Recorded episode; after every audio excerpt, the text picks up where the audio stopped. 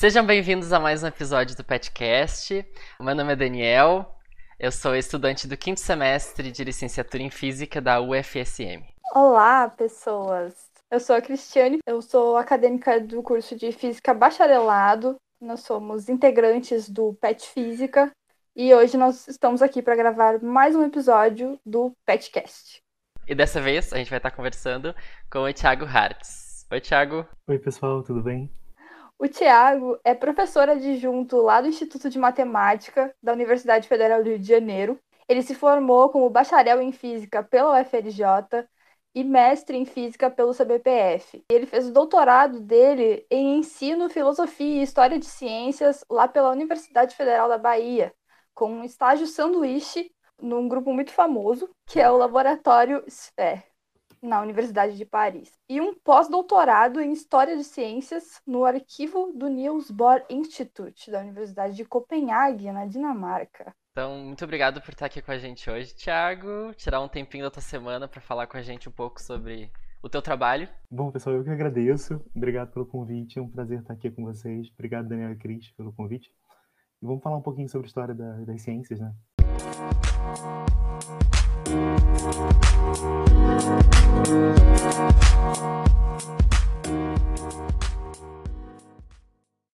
Então, primeira coisa, como que o pequeno Tiago se interessou tanto pela física, né? O universo das ciências. Como é que, como é que foi isso, assim, Tiago? Como é que tu entrou para o universo da, da física e da ciência? Bom, acho que como todo mundo, eu me interessei muito por física ainda na escola, né? Quando eu estava no ensino médio, no ensino fundamental 2. Mas física nunca foi a única opção, assim, sempre eu tive muitos interesses em história, filosofia, literatura. E, acabei indo parar na física, assim, muito por acaso, talvez, assim, foi um na época do vestibular, eu lembro que eu não tinha muita certeza do que eu queria fazer, não tinha nenhuma certeza, na verdade, do que eu queria fazer. E física era uma opção e eu acabei indo parar na física e, e, continuei. Mas, assim, foi uma coisa muito por acaso, não teve nenhuma grande... Mas é interessante tu ter comentado, assim, desse interesse que tu já tinha pela história, por outras áreas, né? Não era só a física que te interessava, tu já tinha interesse nessa área mais histórica, né? Uh, talvez explica porque hoje tu é, tu juntou ao útil ao agradável, assim, os teus gostos, os teus hobbies, os teus interesses, né? É, durante a graduação em física, eu descobri uma coisa que eu não fazia ideia quando eu entrei na universidade, que é o fato que a universidade é uma universidade. Né? Então, eu entrei como aluno do Instituto de Física da FRJ, mas tão logo eu entrei, eu descobri que existia um Instituto de Matemática, que eu podia fazer disciplinas do Instituto de Matemática. E eu comecei a fazer análise real, análise 2, é, cálculo avançado e várias outras disciplinas, geometria diferencial, da matemática. Então, então minha primeira descoberta da universidade foi essa, de que a universidade não era só um instituto, eram vários institutos e que eu podia circular. É, um pouco mais para frente, mais para a segunda metade da graduação, eu descobri o Instituto de História da FRJ. E aí eu fui fazer disciplinas na História. E quando eu terminei a graduação, é, eu tinha feito disciplinas da Física, disciplinas obrigatórias, é claro, é, e as eletivas, mas também tinha cursado é, outras disciplinas fora. E isso foi muito importante para mim, porque alargou muito a minha visão de mundo, sabe? Eu, eu, eu, eu eu terminei a graduação como físico, é claro, porque afinal de contas a graduação foi em física. Sim. Mas, mas eu gostava muito de matemática, eu gostava muito de história, muito de filosofia, muito de letras. E essa circulação pelos diversos espaços da universidade, além de conhecer pessoas, de ser muito agradável e tudo mais, mas também foi muito importante para mim porque eu descobri que, que a gente pode explorar essa, essa, essa pluralidade de visões de mundo, de, de perspectivas. É, eu, eu, quando eu entrei na FRJ, eu entrei bacharelado em Física. E o uhum. bacharelado em Física na FRJ é um curso diurno. A licenciatura é noturno. Então, eu acabei não transitando pela licenciatura nesse momento, né? Eu fiquei só realmente na manhã e tarde na FRJ, mas, mas depois eu fui descobrir a área de ensino também, que é uma área, uma outra área de pesquisa muito interessante, da qual eu posso depois falar um pouquinho. É que, que hoje em dia eu tenho um profundo vínculo com ela, mas que na época da graduação não era uma área possível. Sim. Eu tô falando isso porque o Daniel comentou que fez faz licenciatura, né? Então Não, a gente vai falar sim sobre isso. E é importante a gente falar da área de ensino, de física. Mas, mas enfim, então assim, a descoberta da universidade foi uma coisa muito importante para mim, a descoberta de que a gente a gente não está fazendo só um curso, a gente está na verdade num ambiente muito mais rico, muito mais plural, e que a gente deve sempre, a meu ver, é claro, é, explorar esse ambiente ao seu máximo, né? E, e, eu acho que isso tem muito a ver, na verdade, com a função da universidade.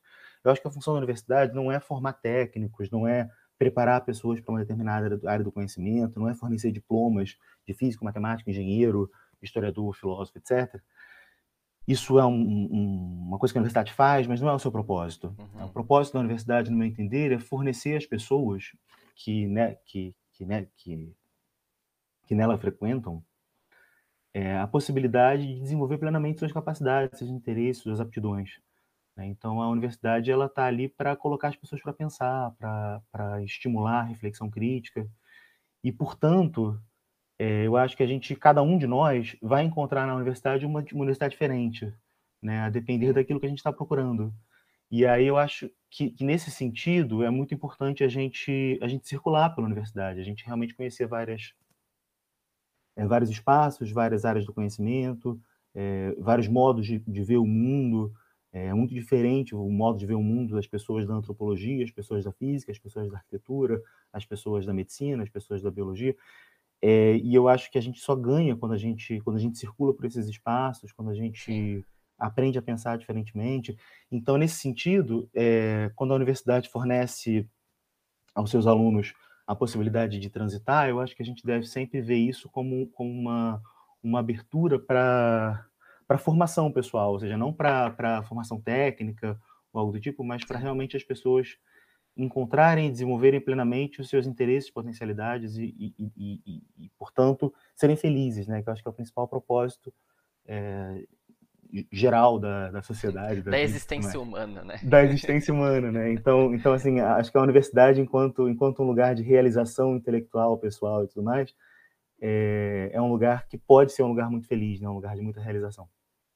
É, em geral, em geral aqui na UFSM a gente não tem muito motivo ou incentivo para ir para muito longe do nosso prédio, né?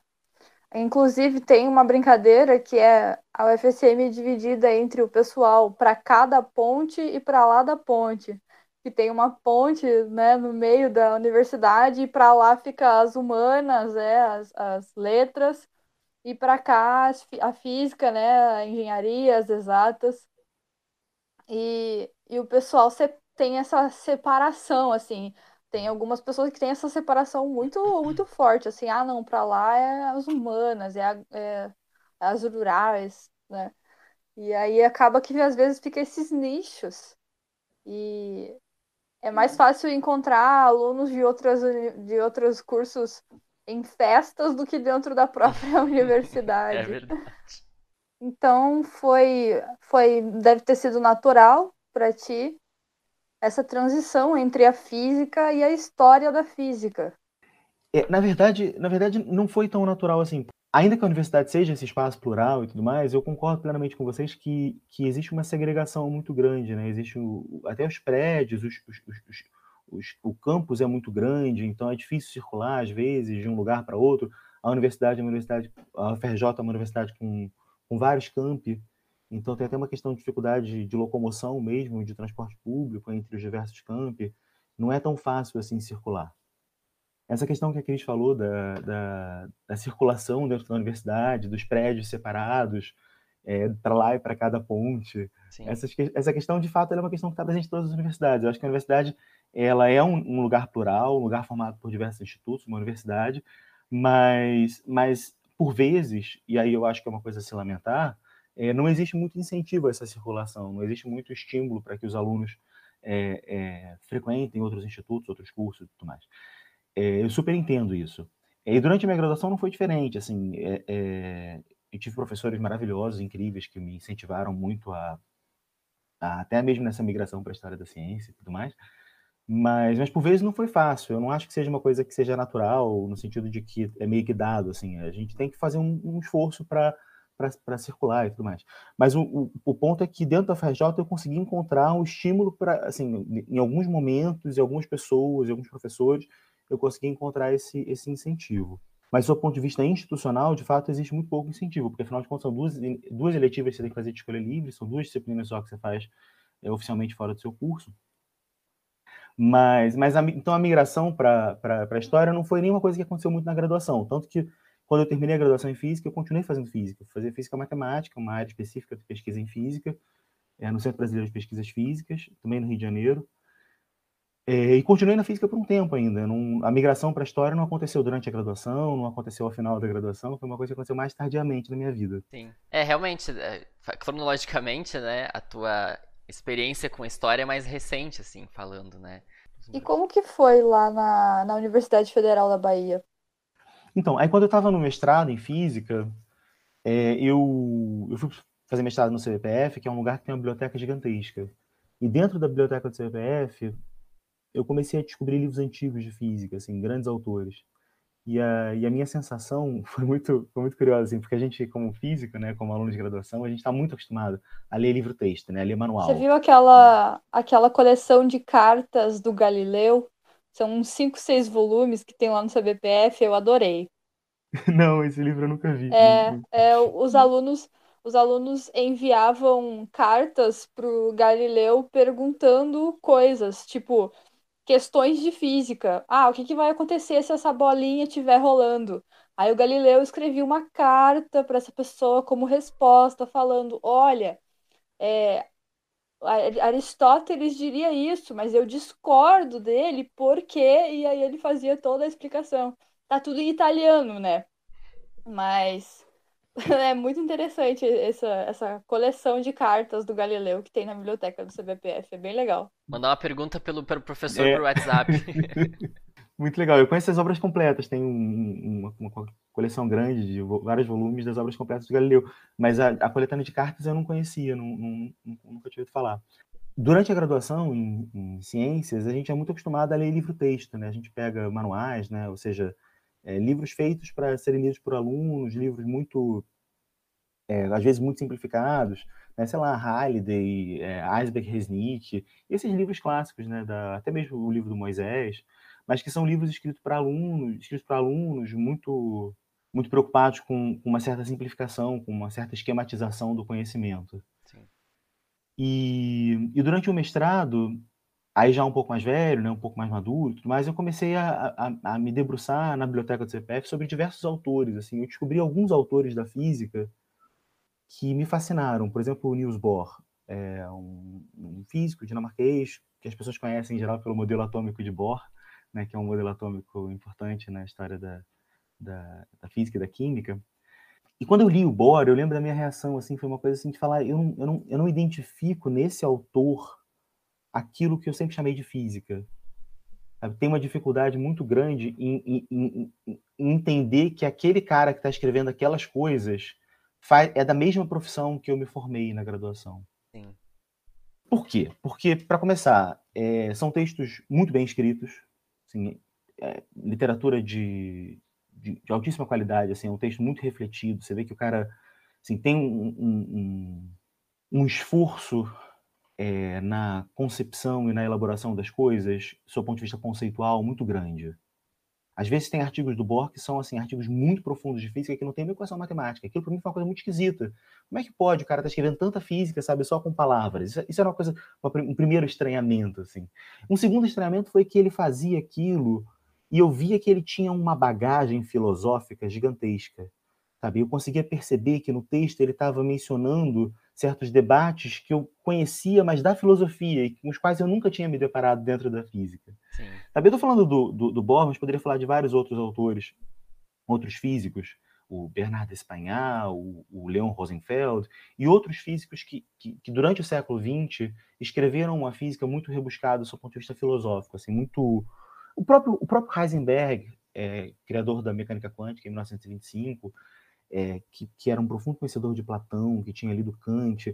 E aí eu comecei a, a ler aqueles autores e, e, de certa forma, assim, a minha migração para a história da, da ciência, sendo muito sincero, assim, foi uma coisa muito muito ingênua, no sentido de que de que eu disse para mim mesmo, eu falei, eu quero passar a minha vida lendo esses caras, uhum. sabe? Assim, esse é o tipo de, de reflexão que me interessa, sabe? É o tipo de, de sem querer desmerecer de forma alguma os, os, os claro, debates sim. contemporâneos da física, sim, sim. os livros, não é isso.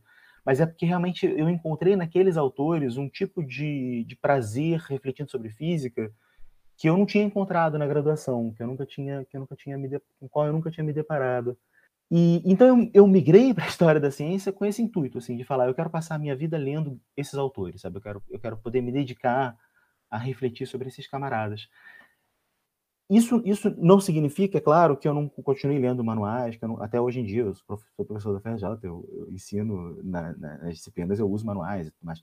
Mas, mas, mas a minha preocupação era muito no sentido de, de pensar o que, que eu queria fazer da minha vida, assim, que tipo de atividade intelectual, quando eu estivesse trabalhando, o que, que eu queria estar lendo?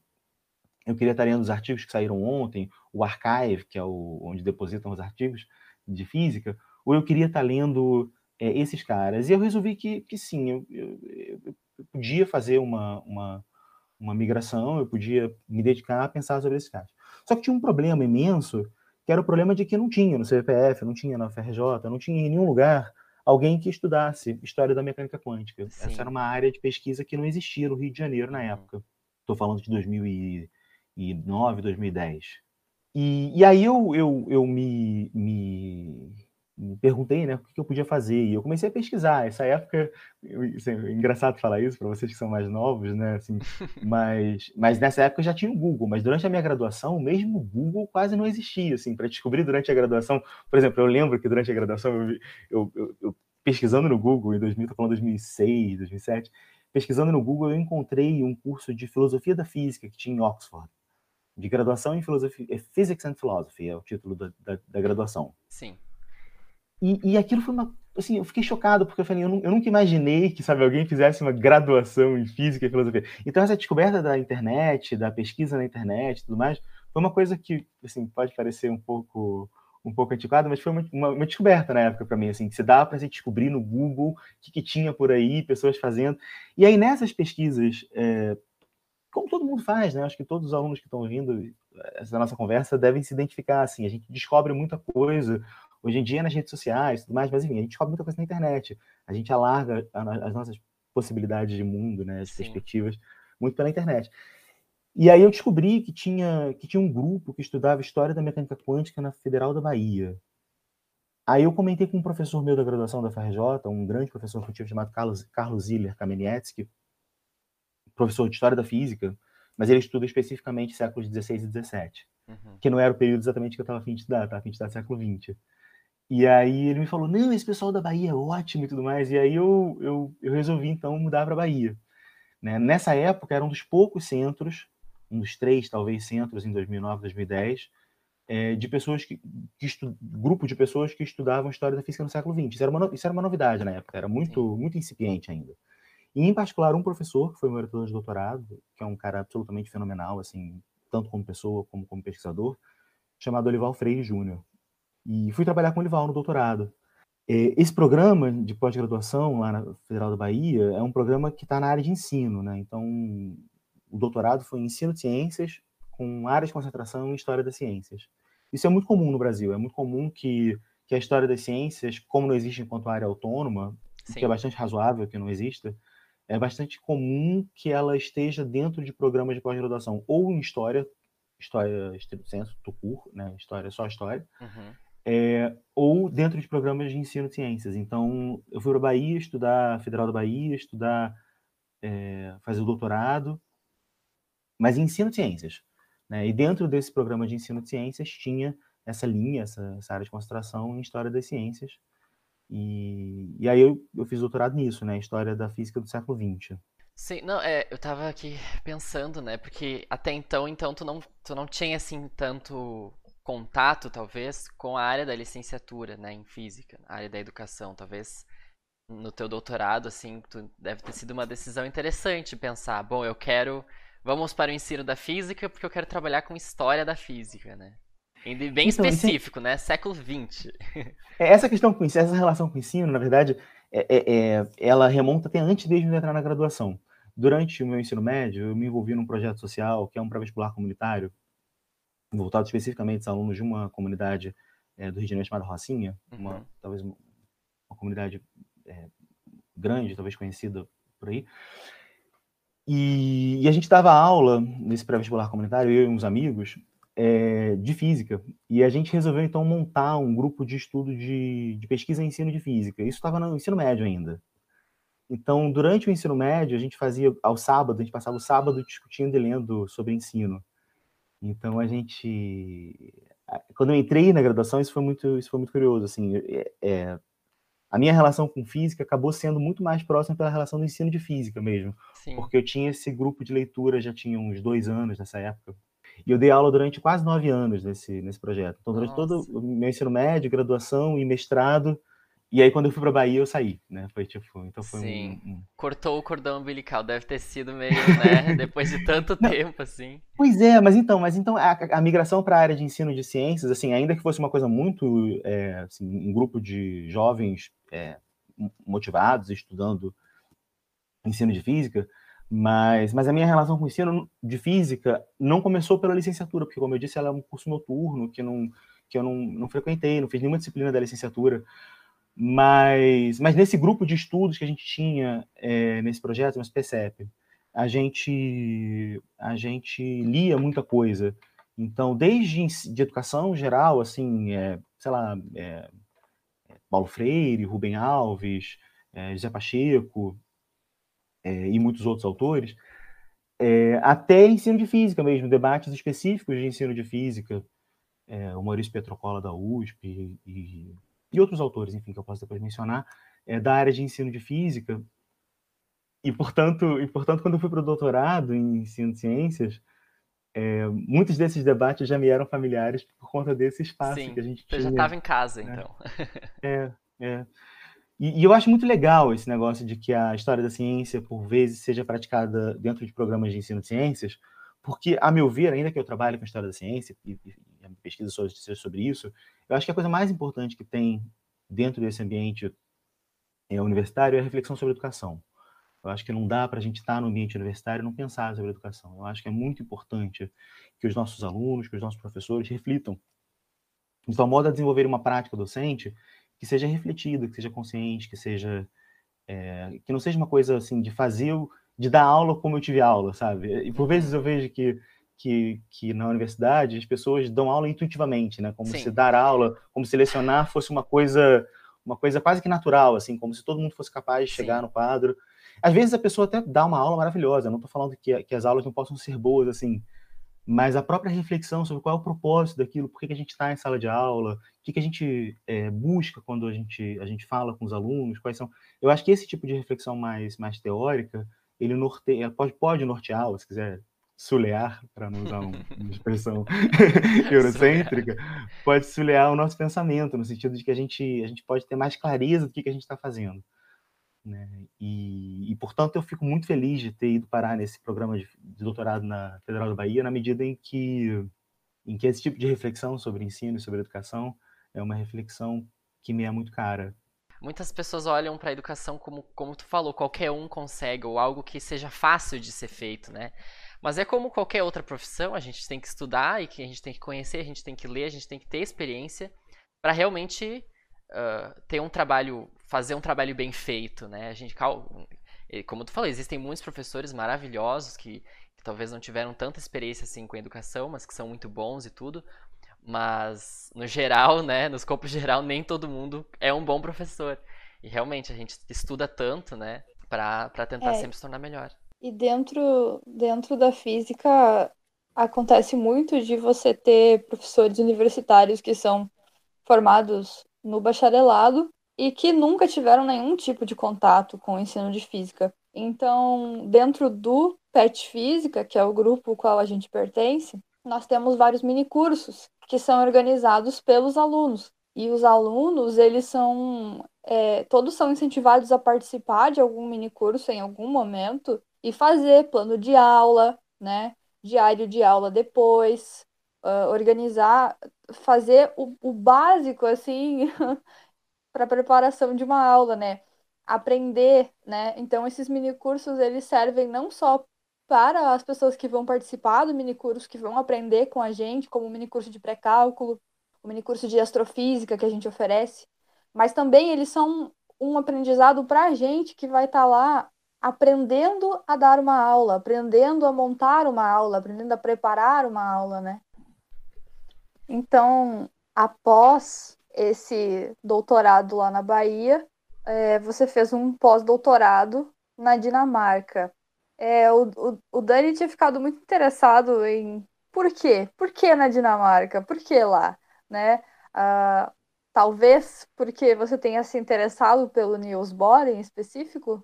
Então, a vida é muito imprevisível. Eu acho que isso é uma coisa que a gente aprende vivendo, né? Que, que fazer muitos planos e tudo mais é uma coisa que não, que não adianta muito. Assim, é legal a gente fazer plano, eu faço milhões, todo mundo faz, e é, e é, e é, é fundamental para a gente manter sonhos vivos e tudo mais. Mas o que a gente de fato faz na vida, às vezes, é muito mais consequência de certos momentos específicos, certos acontecimentos, certos encontros, desencontros, né? E, e, e, bom, eu estava muito interessada no Bora, assim, era um personagem que eu, que eu, que eu achei fascinante, assim, achei um, um autor é, é, foi muito importante para mim. E aí, quando eu fui fazer doutorado, eu queria estudar o Bohr, mas enfim, o Bohr é um, um autor é, do início do século XX, e eu resolvi que eu queria estudar mais, na verdade, anos 50, 60, 70, é, a física, a relação entre física e filosofia e política, nos anos 50, 70, 50, 60, 70, é, sobretudo nesse período, né, início da Guerra Fria. E aí minha tese de doutorado foi sobre, foi sobre esse tema, foi sobre a história da física no imediato pós Segunda Guerra Mundial, as relações entre física e filosofia nesse período. E, e o Bohr foi, assim, ele já estava o Bohr falece em, em 62, em 1962, então, então, assim, foi o final da vida do Bohr. Então, é, os personagens da minha tese de doutorado sobre história da, da, das ciências foram os alunos do Bohr. Era essa, essa comunidade de físicos educados pelo Bohr. Uhum. E, e, alunos do Bohr e, e, e, interlocutores deles, mas de todo modo, essa comunidade que, que via no Bohr a grande referência, o grande professor, é, o físico bem sucedido, prêmio Nobel, super premiado e tudo mais. Então, os personagens da minha tese eram era essa geração seguinte ao Bohr, né, de, de, de discípulos, é, opositores e alunos, ex-alunos do Bohr. Então, é, é, é, o Bohr foi um personagem importante nessa pesquisa. Quando eu estava no doutorado, surgiu a oportunidade de uma bolsa de pós-doutorado, um, na verdade, um, uma chamada de um, de um edital para contratação de pesquisadores na Universidade de Copenhague para pós-doutorado, é, especificamente sobre o Bohr. E o que era natural, né? Porque afinal de contas eu estudava aquele cara e eu me candidatei para a bolsa e, e aí rolou. Né? Então, então foi muito mais uma coisa assim que por acaso surgiu essa oportunidade e eu acabei indo parar na Dinamarca. O legal de ter ido para a Dinamarca, e aí é uma coisa para quem não é da área de história, talvez não tenha é, muita familiaridade, é que pesquisa em história se faz com arquivos. Ou seja, para você entender como que pensadores de outras épocas entendiam o mundo, quais eram os projetos de pesquisa, é, quem financiava as pesquisas, qual era a inserção daquela pesquisa dentro de um certo é, ambiente social, econômico e político, é, é, necessário que a gente tenha acesso a correspondências, a manuscritos, a fotografias. Sim. E esses, e esses documentos ficam, é, em geral, em arquivos. A Cris comentou da, das correspondências do Galileu. Às vezes isso é editado na forma de livro, mas isso é editado na forma de livro depois que a pessoa fica muito famosa. Então, assim, um Galileu, um Newton, um Einstein, você encontra publicado em livro, conjunto de correspondências dessas pessoas. Mas quando se trata de físicos ou de cientistas é, menos renomados, em geral, essas correspondências só são encontráveis se você for realmente ao arquivo. E o arquivo é o lugar onde, onde todo esse material é organizado pelos arquivistas e só é possível se fazer boa pesquisa em história se a gente tem acesso a arquivos. O arquivo é quase que indispensável. Não dá para você pensar em fazer história da ciência ou história de qualquer coisa olhando somente para as coisas publicadas. Claro que possível é, mas é, fica muito restrito o trabalho. É... Então, por exemplo, tem pessoas que fazem trabalhos excelentes, por exemplo, pegam o livro principal do Newton, Principia, e estudam só o princípio. Então, tudo bem, a pessoa trabalhando sobre um livro publicado, tentando entender o livro. Mas se você quiser ir um pouquinho mais a fundo no que, que o Newton pensava, o que, que ele estava fazendo, você precisa olhar os manuscritos dele, as correspondências dele. E essas coisas, claro, que no caso do Newton, como eu disse, isso está sempre disponível, até na internet, se você entrar na. É, é, é fácil acessar. Mas quando se trata de cientistas menos renomados, não. E aí eu queria estudar os alunos do Bohr, e para estudar os alunos do Bohr eu precisava dos arquivos desses caras. E aí Sim. os arquivos estavam em Copenhague. Então, ir para Copenhague foi, foi muito importante para mim, na medida em que eu tive acesso a esses documentos. Eu tinha visitado esse arquivo durante o meu doutorado, mas uma coisa é você visitar durante duas semanas, né? outra coisa é você morar quase que dentro do arquivo. Né? É, é uma imersão nos documentos que, para um historiador, para alguém que quer trabalhar, um historiador ou historiadora, para quem quer trabalhar com história, é, é, é, um, é um momento de mudança, né? quase que uma transição de fase. Assim. Você passa a entender muito mais a fundo aqueles personagens que você está estudando quando você se familiariza com os manuscritos e com as correspondências deles. Por exemplo, se, se eu quero estudar o Newton mais a fundo, né? Eu tenho uma disponibilidade. É disponível para mim isso pela internet, né? Eu, eu consigo acessar esses arquivos e tudo. Claro, talvez algum arquivo vai ser mais difícil de encontrar, mas acho que a grande maioria da, da, da, da história do Newton, né, através dos arquivos, está é disponível pela internet, né? Mas no teu caso era mais complicado, né? Porque tu queria algo mais bem específico, assim, né? Tu queria trabalhar com as pessoas que trabalharam com o Bohr, né? Uma coisa que me, sempre me intrigou quando eu, quando eu lia esses autores, Bohr, Einstein, Heisenberg, é, Pauli e outros autores importantes da física do início do século XX, uma coisa que me intrigava era por que, em que momento, é, sob que circunstâncias a física mudou tanto? Por que, que a gente não faz mais física como esses autores faziam? O que, que, que, que aconteceu durante. Alguma, alguma coisa deveria ter acontecido durante o século XX para que a física deixasse de ser aquilo que eles faziam e passasse a ser aquilo que hoje a gente faz. É, em que momento houve essa mudança ou várias mudanças consecutivas? Sim. E isso, isso era uma inquietação que, me, que, me, que, me, que eu tinha desde a época da graduação, da época do mestrado, de entender como é que a física veio a ser o que era hoje que é uma preocupação tipicamente de, de quem faz história, de quem está preocupado com história. Né? Entender Eu já me fiz essa pergunta. Pois é, entender a historicidade da, da, da, forma como a ciência se organiza, dos tipos de problema, das relações entre a física e a filosofia. E essa, e essa, essa questão me levou a alguns autores, por exemplo, o, o Sam Schweber, que é um importante historiador da física, o David Kaiser, que é um professor de história da física do MIT, é, e o próprio Olival Freire, que me orientou no doutorado, o Alexei Kojevnikov, que é um historiador da Universidade de, de British Columbia, no Canadá, eu, eu comecei a, a, a, encontrar nesses autores as respostas para essas, essas minhas inquietações. E a resposta que eu encontrei foi a seguinte, e que é, que é muito interessante pensar. Quando a física, depois da Segunda Guerra Mundial, migra, o seu centro migra da Europa para os Estados Unidos, uhum em parte para os Estados Unidos, em parte para a União Soviética, a Guerra Fria e tudo mais, mas enfim, a física do, do, do, do mundo ocidental ou do bloco capitalista é, migra durante a Guerra Fria é, da Europa, a partir do final da Segunda Guerra Mundial, migra da Europa para os Estados Unidos, é, ela, de certo modo, quando, quando, quando o centro da física começa a ser os Estados Unidos, certos valores epistêmicos, certos valores culturais da própria prática teórica, não estou falando de valores culturais mais amplos, estou falando de valores modos de se fazer física, da física norte-americana se dispersam. Então, certos valores como pragmatismo, utilitarismo, instrumentalismo, eles se difundem.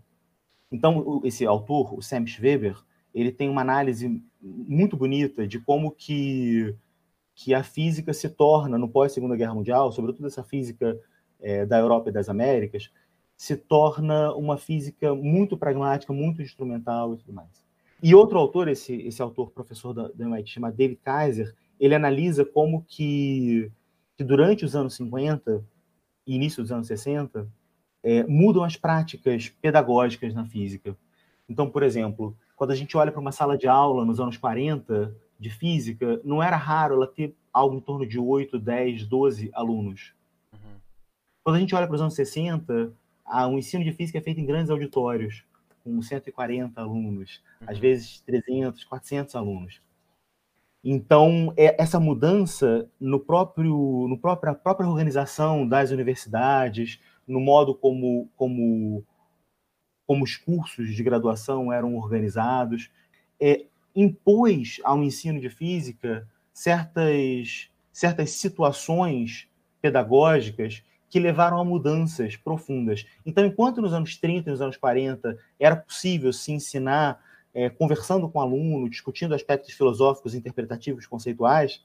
Quando chega nos anos 60, numa turma de 140 alunos, tudo que você não quer é que as pessoas resolvam discutir, né? É, vira uma coisa quase Sim. que uma aula máquina, um monólogo feito com um microfone por vezes, num auditório em cima de um tablado e os alunos copiando e tudo mais. E aí nesse nessa nessa mudança que acontece entre os anos 40, 50 e 60, é, nas práticas pedagógicas da física, surgem coisas como listas de exercício, aula para tirar dúvida da lista de exercício, que são coisas que fazem parte do nosso cotidiano hoje em dia como alunos de graduação em, em ciências. Mas essas, essas dinâmicas é, pedagógicas, elas surgem nesse momento de aumento é, drástico do número de alunos em sala de aula. Sim. Então, esse historiador, David Kaiser, analisa exatamente essa migração. Então, resumindo, é, a física mudou tanto nos anos 40, 50 e 60, em parte porque é, houve uma migração do centro da física da Europa para os Estados Unidos. Era, por exemplo, um físico como é, Heisenberg, Einstein, Bohr, é, eles tinham uma formação na universidade, na, na, escola, uma formação em filosofia, em epistemologia, é, é, bastante sofisticada. Nos Estados Unidos isso não era tão comum, não era, era raro, por exemplo, um, um, aluno de física dos Estados Unidos nos anos 50, 60, por exemplo, ler fluentemente alemão ou ler fluentemente francês.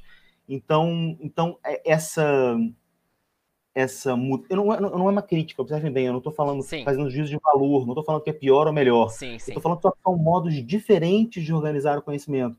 Então, na, na física norte-americana do pós-segunda guerra mundial, essa a valorização da filosofia era muito a filosofia era muito menos valorizada do que era na, no, no, no espaço universitário é, europeu do, do período antes da Segunda Guerra Mundial. Foi daí então que a física se tornou talvez menos filosófica.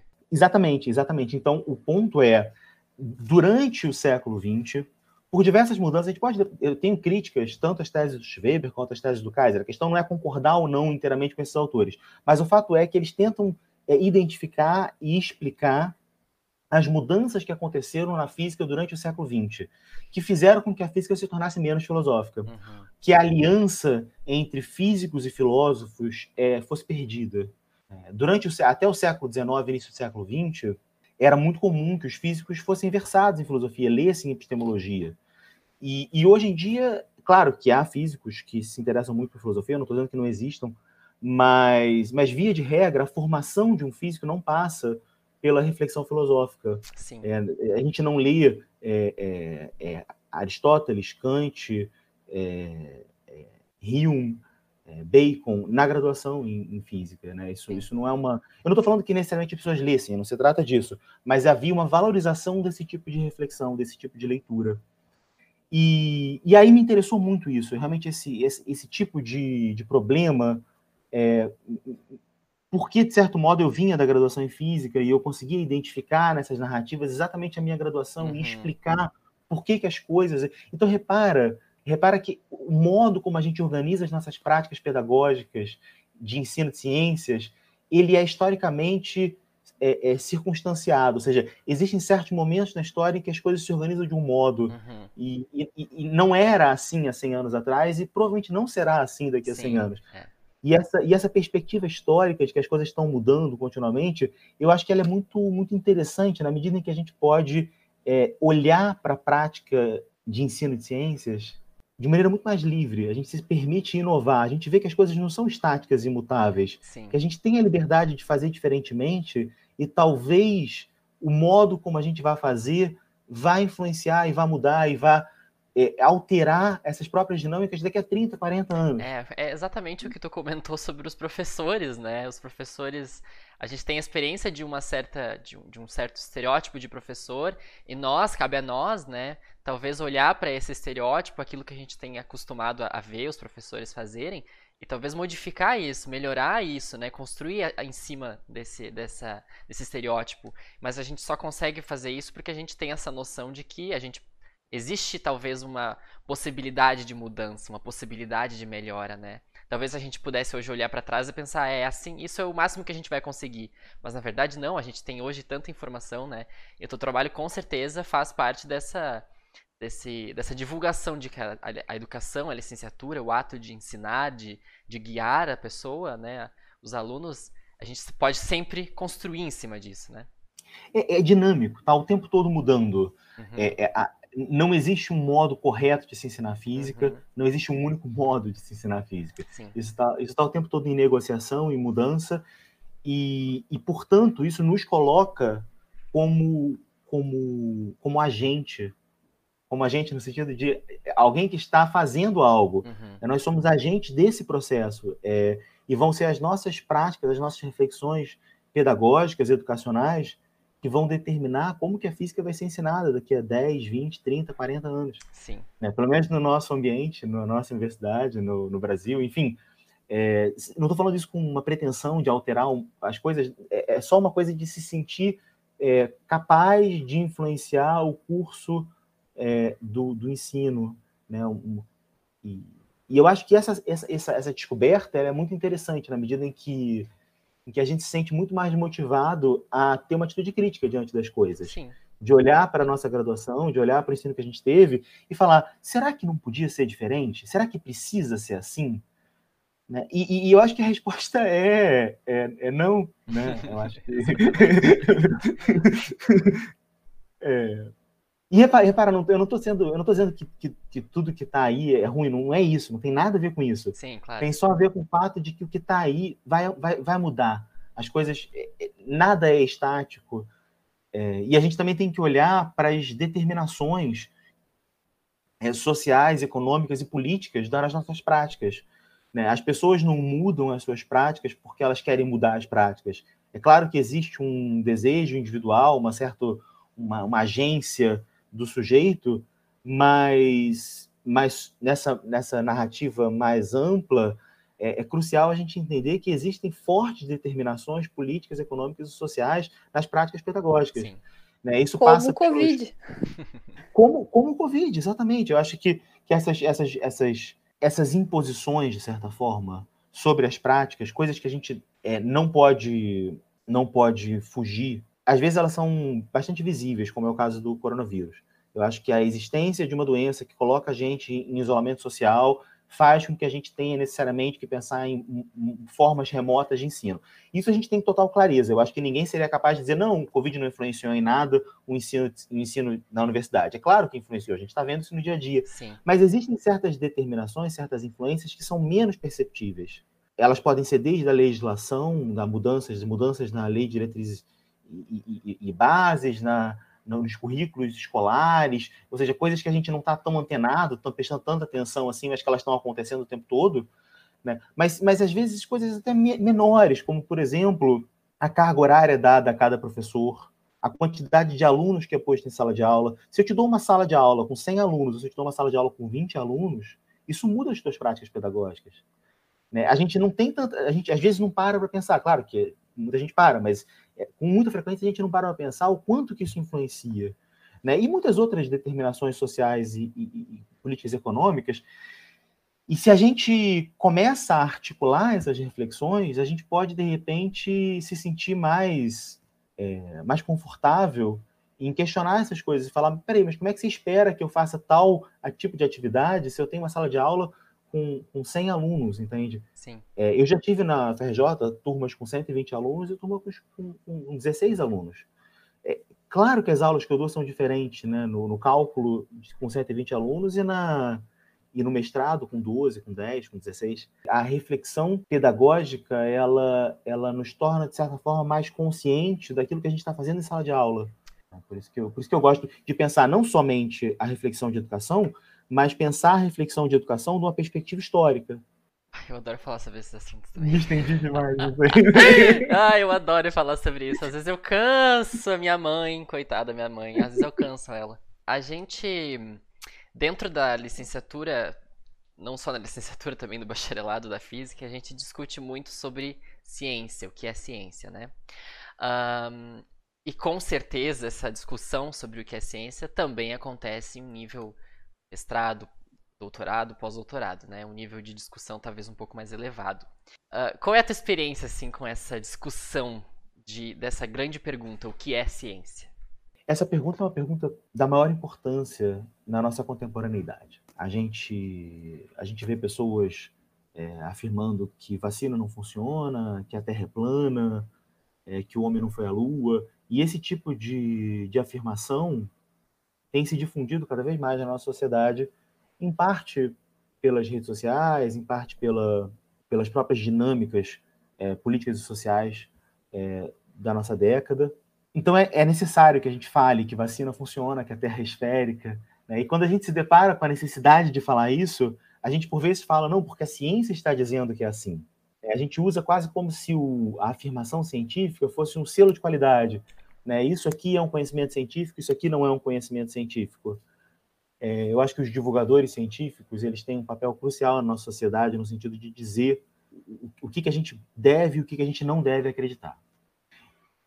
Porém, eu acho que tem um perigo aí muito grande, que é a gente transformar a ciência num dogma, como se se tal conhecimento, por ser científico, está automático. Ele é ótimo, ele é maravilhoso, ele é bom, ele é, é, uma, é uma valoração, é atribuir um valor positivo a todo conhecimento científico automaticamente, em contraposição àquilo que a gente não quer que seja ciência. E eu acho que esse movimento ele é super razoável, só que ele é muito perigoso, na medida em que a gente tende a assumir diante da ciência uma atitude dogmática, com uhum. muitas, com muitas, muitas vezes. Então, vou dar um exemplo.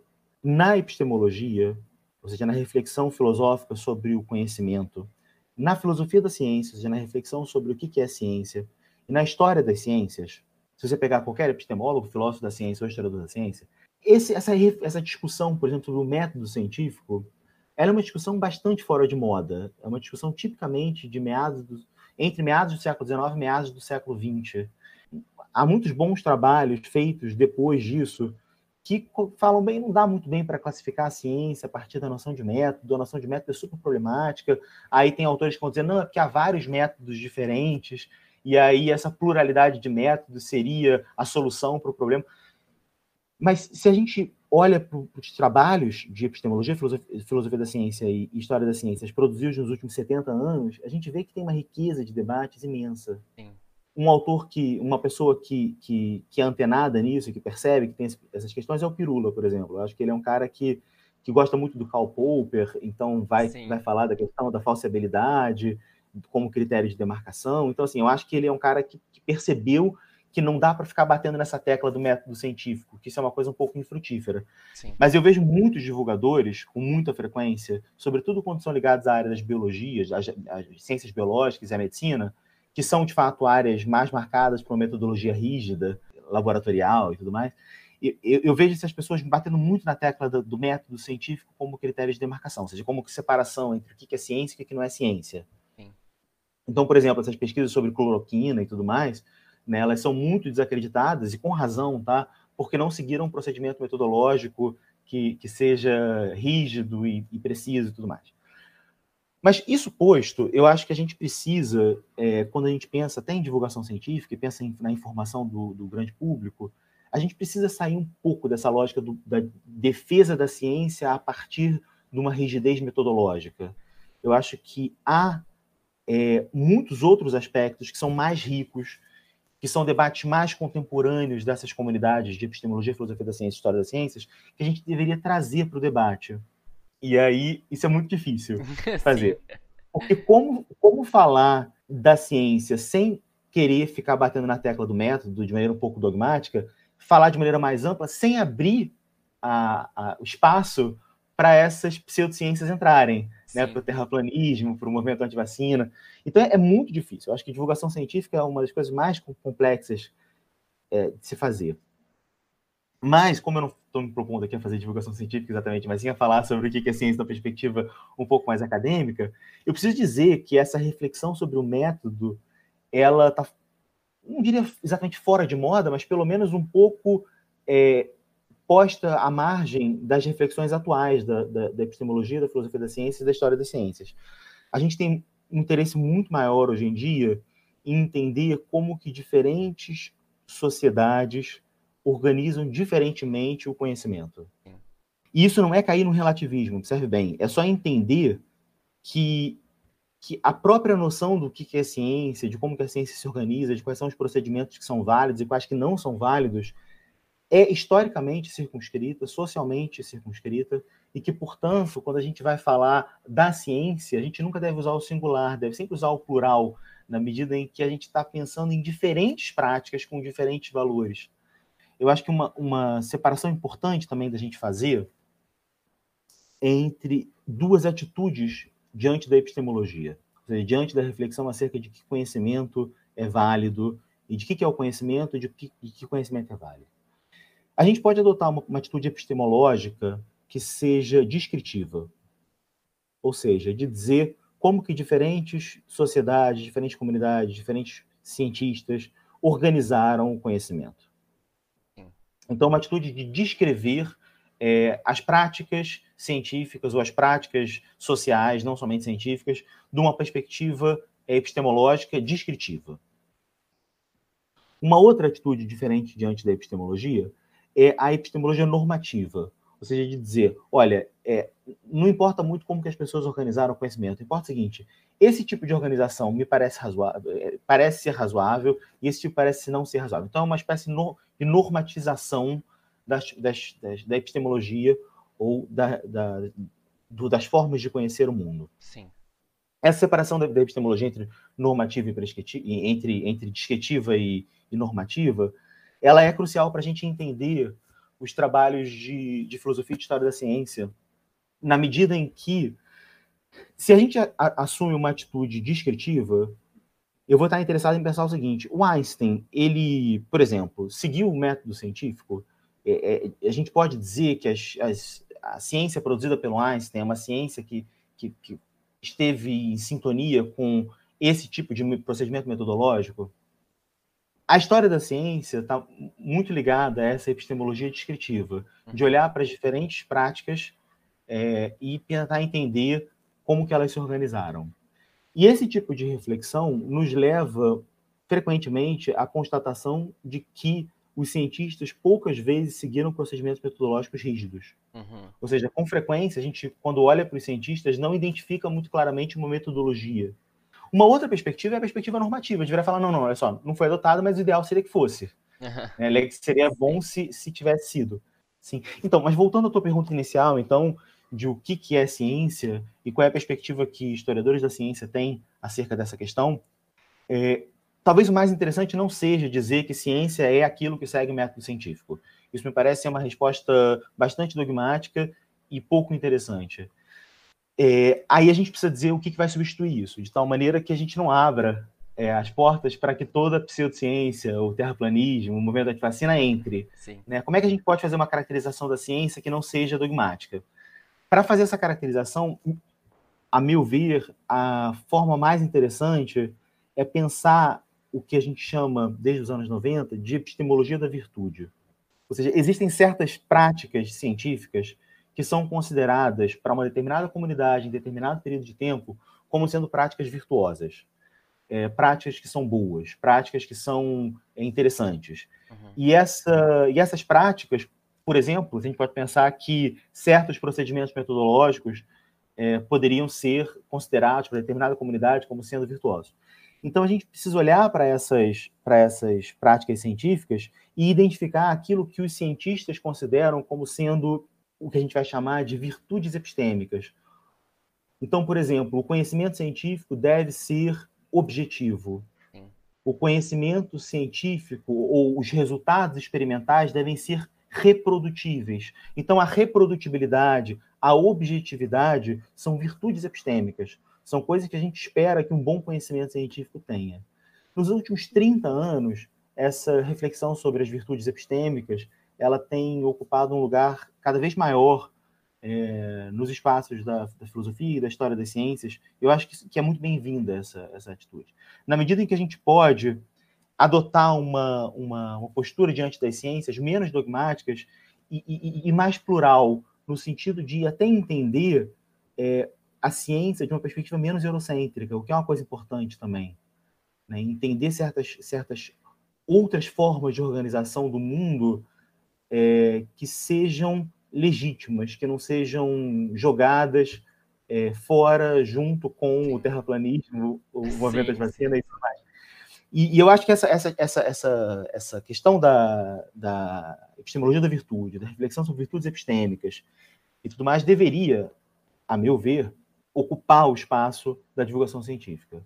Eu sei que é difícil explicar essas coisas, eu tenho total clareza de que é muito mais fácil a gente trabalhar dogmaticamente com a noção de método científico, porque é mais, como você falou, é preto no branco, né? o contraste é maior, Sim. a gente separa mais facilmente é, o que, que é boa ciência do que, que é pseudociência. Mas, sob o ponto de vista da, da reflexão mais intelectual, no sentido de. intelectual no sentido que remonta mesmo a, a, a palavra intelectual, aquele que age publicamente, né? quando a gente vai falar uhum. De ciência para o grande público, falar publicamente de ciência, eu acho que é mais interessante a gente organizar é, a legitimidade, ou defender a legitimidade da ciência a partir de uma perspectiva um pouco mais plural e menos dogmática. Não sei se isso é possível, eu não estou querendo dizer que os divulgadores científicos estão fazendo um mau trabalho, não é isso, é claro, mas eu acho que seria interessante a gente seguir nessa direção. Se isso é possível ou não, eu não sei. Mas... É, isso, na verdade, volta lá no início que a gente estava falando da universidade, né? A universidade é um lugar plural. E a gente vê tanta coisa boa e maravilhosa sendo feita dentro da universidade, né? Por causa, talvez, dessa pluralidade. Então, a ciência como um todo plural, né? É, com certeza só, tem, só tende a enriquecer o trabalho que é feito pelos cientistas, né? É, você é vice-presidente da Comissão Internacional de História da Física. Por que, que se tem uma Comissão Internacional de História da Física? O que, que a Comissão Internacional de História da Física faz? O que, que você faz lá?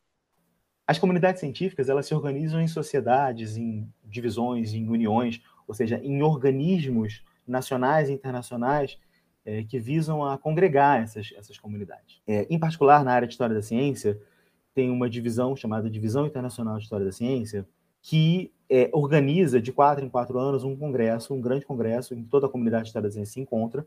O último de 2017 foi no Rio de Janeiro, o próximo, 2021, vai ser em Praga, e esse é um congresso bastante tradicional já e de quatro em quatro anos é escolhida, são escolhidas, na verdade, diversas comissões para as diversas áreas das histórias das ciências, para, é, de certo modo, pensar essa comunidade, pensar como que as pessoas estão é, interagindo, é, incentivar criação de congressos, de colaborações, etc. É um grupo composto por, por seis pessoas e que busca sempre estar pensando, incentivando essas atividades da comunidade. Da mesma maneira, nacionalmente, tem a Sociedade Brasileira de História da Ciência. Então, na Sociedade Brasileira de História da Ciência, a gente, a gente pensa a, a comunidade brasileira de História da Ciência. A Sociedade Brasileira de História da Ciência tem esse evento bienal, que vai acontecer esse ano remotamente, que chama-se Seminário Nacional de História da Ciência e da Tecnologia.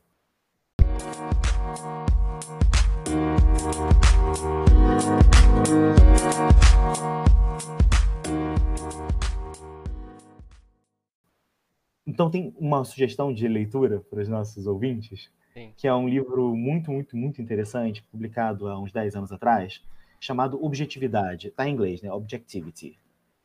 Escrito por dois autores, uma, uma historiadora da ciência muito boa chamada Lorraine Daston e um outro historiador também bastante renomado chamado Peter Gallison.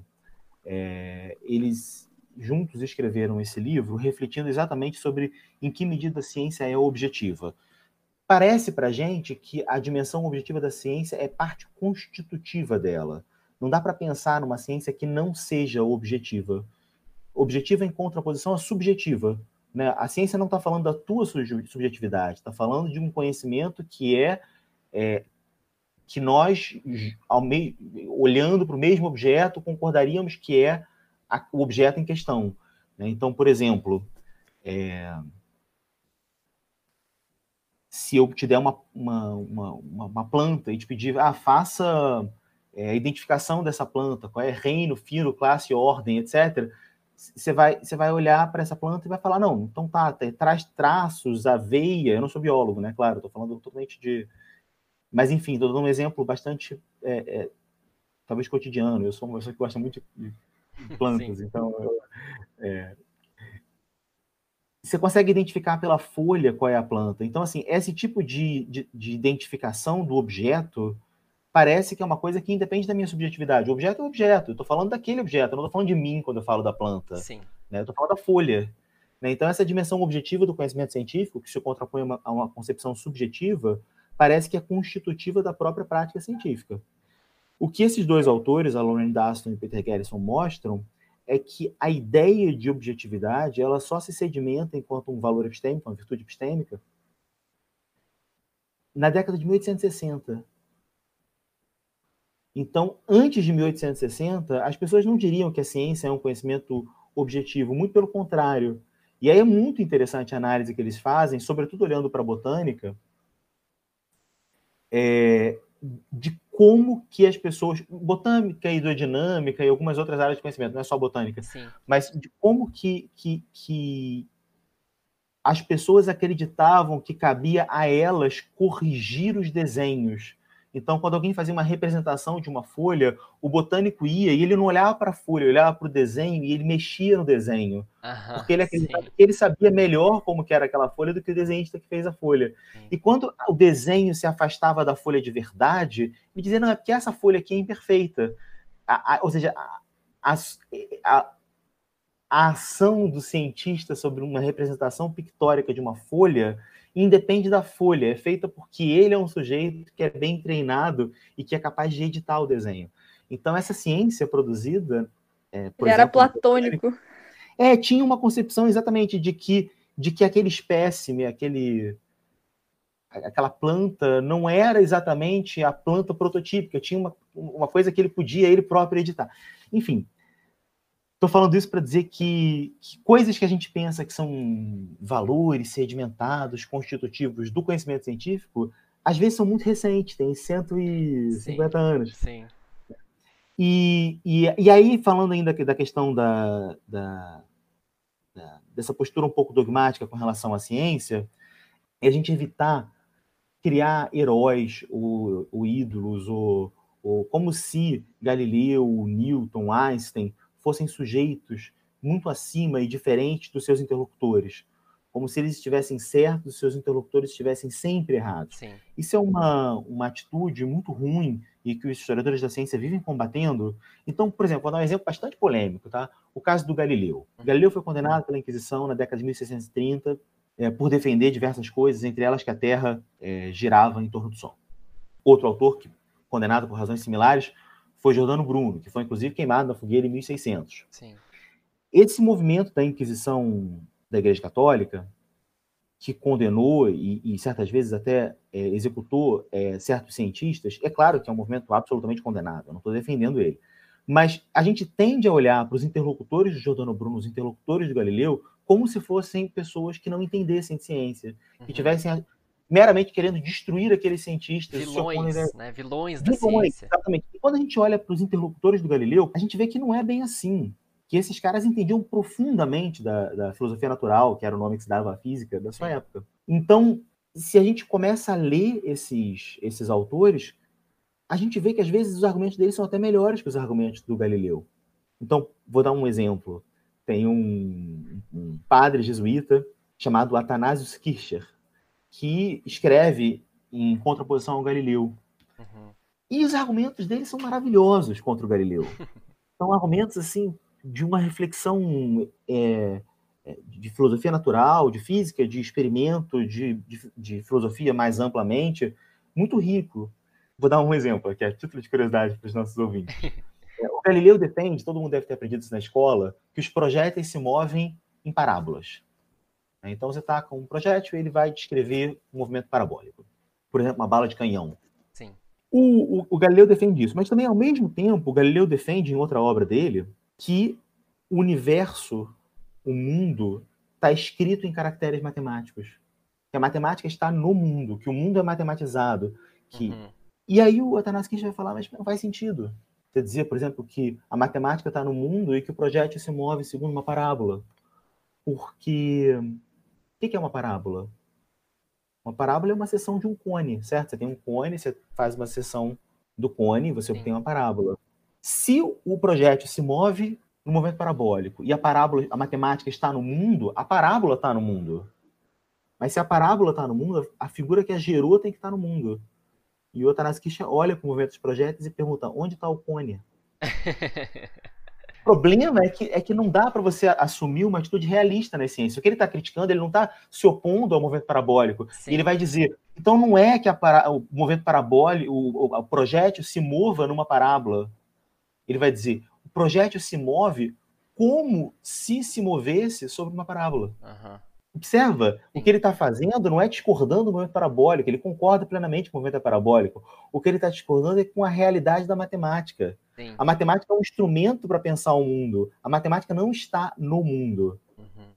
Então percebe como que esse, esse, esse, esse padre jesuíta que a gente tenderia a dizer, nossa, o cara está se opondo a Galileu, o cara é um louco, como é que vai se opor a Galileu? Sim. No fundo ele é muito mais sensato que Galileu, ele está dizendo, "Ah, não dá, peraí, vamos com calma, porque não dá para ser realista a esse ponto na ciência. O Sim. realismo científico, ele leva a consequências que são absurdas. Portanto, a gente tem que eh, a gente está refutando a nossa hipótese.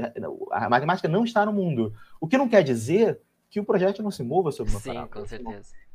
Então, então, assim, quando a gente sai dessa concepção de que os grandes cientistas da história da ciência são heróis e que todos os seus interlocutores são idiotas, a gente começa a ter uma outra imagem da prática científica. A gente começa a ver a ciência como um, um lugar de, de diferentes perspectivas, de conflito, de controvérsia, em que todas as partes envolvidas, a princípio, têm argumentos razoáveis. Sim. E é claro que eu não estou dizendo que é razoável você condenar alguém eh, na Inquisição. Eu não estou defendendo o processo inquisitório, é óbvio que não. Mas o que eu estou defendendo é que a controvérsia, o debate, a discordância nas ciências é a regra e é, e, e é positivo que seja Com assim. certeza. Que a, que a ciência seja esse lugar de, de- de disputa e de debate e de discordância. Uma ciência hegemônica, uma ciência que não há controvérsia, em que não há disputa, em que não há discordância, é uma ciência que morreu. É verdade. Então, o que eu quero dizer, basicamente, é que desde o Galileu, passando pela mecânica quântica, pela teoria de cordas, a controvérsia, a disputa, o litígio é, é parte constitutiva do conhecimento científico. É bom que seja assim. Uma ciência que não tem controvérsia, que não tem disputa, que não tem litígio, é uma ciência que, que, que não está mais em funcionamento, que não está mais, que não é mais dinâmica, que não está. Entende? É, é, e e eu acho que a, a- a ciência não pode se consolidar enquanto dogma.